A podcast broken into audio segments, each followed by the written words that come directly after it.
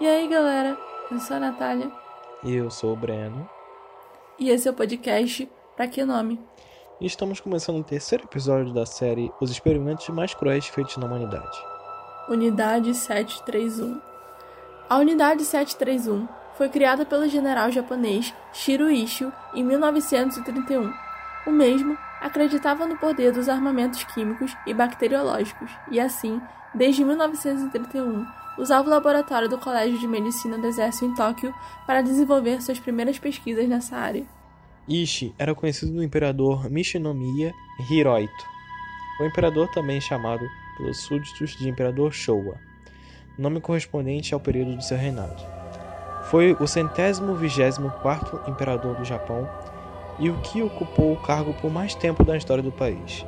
O general Ishi fazia trabalhos de purificação da água até 1936. Suas pesquisas foram conduzidas de maneira extraoficial e com poucos recursos. Entretanto, após um surto epidêmico de cólera ter matado cerca de 6 mil soldados japoneses na Manchúria, esse surto supostamente teria sido causado por espiões chineses que teriam envenenado a água. Então, por ordem do imperador japonês, foi criada a Unidade de Prevenção de Epidemia e Purificação de Água em 1936. A oficialização da Unidade 731 aconteceu. Portanto, a partir do selo imperial dado por Hirohito, então, a Assembleia Japonesa aprovou que essa unidade recebesse grandes quantias de dinheiro. O dinheiro do orçamento da Unidade 731 era camuflado dentro dos gastos militares, o que o manteve estritamente secreto. A Unidade 731 tinha como fachada a função de realizar a purificação da água, utilizada pelos soldados japoneses com o objetivo de evitar envenenamentos e surtos de cólera e outras doenças, provocados ou não pelo inimigo.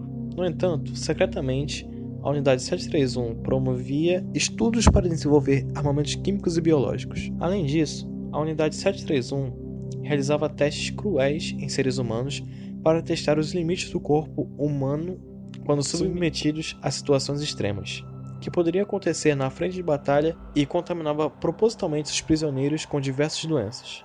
A unidade atuou no período em que o Japão esteve lutando contra a China na Segunda Guerra Sino-Japonesa e contra os Estados Unidos e outras nações aliadas, durante a Segunda Guerra Mundial. É importante lembrar que a entrada do Japão nas duas guerras aconteceu por causa dos interesses imperialistas que o Japão possuía em regiões vizinhas na Ásia.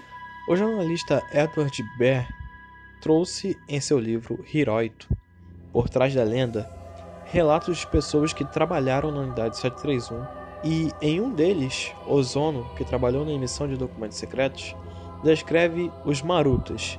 Era assim que os japoneses chamavam os prisioneiros de guerra. E os experimentos realizados. Eram vítimas de diversas formas de pesquisa. Alguns eram infectados com disenteria ou injetados com tétano. Outros, alguns usando máscaras ou não, eram levados a um lugar aberto e bombardeados com cianureto. Outros eram enterrados enterrados em câmaras frias a 50 graus negativos e congelados até a morte.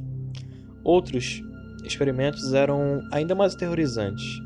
Para controlar os limites da duração humana, os prisioneiros eram obrigados a carregar mochilas pesadas do exército e marchar no clima frio da Manchúria com quantidades mínimas de alimento e água, até morrerem de exaustão. Além da grande quantidade de pessoal, o jornalista afirma que em 1941 o orçamento inicial da Unidade 731 havia aumentado 10 vezes, o que totalizava um gasto de 3 milhões de ienes, que equivale a mais ou menos 1 milhão 470 mil reais. O conjunto dessas informações permite entender como foi a grande atuação dessa unidade secreta na Guerra Japonesa. Eles mantinham sob controle tonéis que continham bactérias causadoras de inúmeras doenças, como tifo, e varíola e armazenar compostos como antraz. E o historiador Anthony Bevo traz informações a respeito das guerras químicas e bacteriológicas que eram realizadas e planejadas pelo Japão ao longo da guerra. Em 1939, durante a Batalha de Nomonhan contra as forças de Marechal Zhukov, a unidade espalhou patógenos de tifo nos rios, mas o efeito não foi registrado em 1940 e 1941.